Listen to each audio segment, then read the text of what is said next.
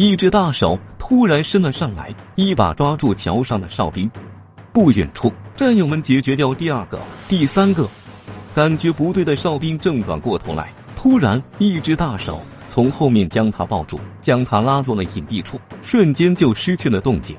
他们是志愿军三十八军的一支特殊队伍，带着几百公斤炸药，穿过几十公里的防区，要到敌人的后方，在敌人的眼皮底下去炸毁一座地图上都找不到的桥。这简直就是天方夜谭！但他们竟然奇迹般的做到了。难道他们真的会隐身术吗？又是如何在重兵防守之下将桥炸毁的呢？今天就让我们一起去看看志愿军的穿插战术有多巅峰吧！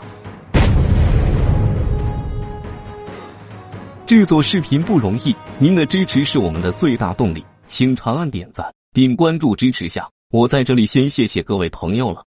上集我们讲到，志愿军三十八军已经做了周密的安排，准备进攻德川，可谓是万事俱备，只欠东风，就差一步，就是截断南七师唯一的逃生通道——武林桥。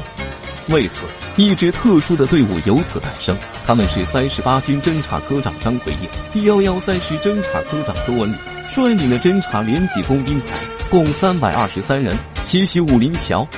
当然，他们在行动前做了仔细的研究，发现南七师与南八师之间，也就是德川与宁远之间，有一条比较隐蔽的山路，正好处于两个师防区的交界地带，在防御上存在着缝隙，而是决定冒险走这条山路奇袭武林桥。事实证明，这是一个明智的决策。二十四日晚，一支几百人的队伍在崎岖的山路上疾驰着。他们身背装备，跨过山谷，来到左右两侧都是敌人的阵地，都能闻到敌人的饭菜香。面对近在咫尺的敌人，三百多人中，只要一人发出一个不经意的咳嗽，就有可能惊动对方，致任务失败。但战士们保持着铁的纪律，始终未放一枪，未经一敌，成功的来到了敌人的后方。这里的敌人虽然没有前线那么密集，但他们的行动却毫无规律，意味着随时有可能来个亲密接触。眼看离目标越来越近了，敌人也似乎感觉到自己的末日快来了，在他们的必经之路增加了道关卡，怎么办？要怎样才能通过呢？看来这次没办法绕过去，只能硬闯了。队长快速的布置好方案。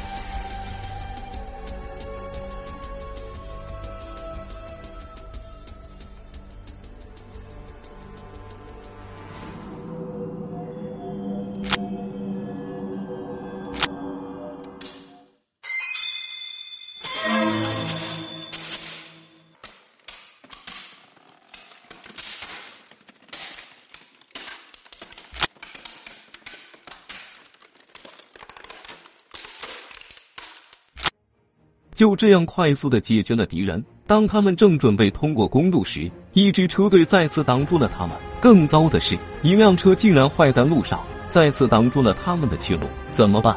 再等就有可能完不成任务了。队长急中生智，换上刚才交战时南军的衣服，顺利的解决了敌人。很快，三十八军的三个师同时对德川发起了进攻。十一月二十五日晚上，幺幺三师一个突然出击，击溃正面之敌后。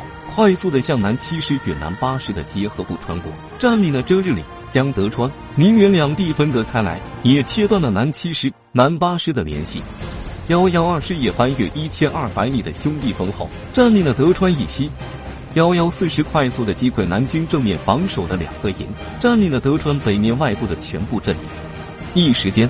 三十八军的三个师分别从东西北对南七师形成了合围，在绝对兵力的优势下，本来憋了一肚子气的三十八军爆发出惊人的战斗力，瞬间就将南七师打得溃不成军。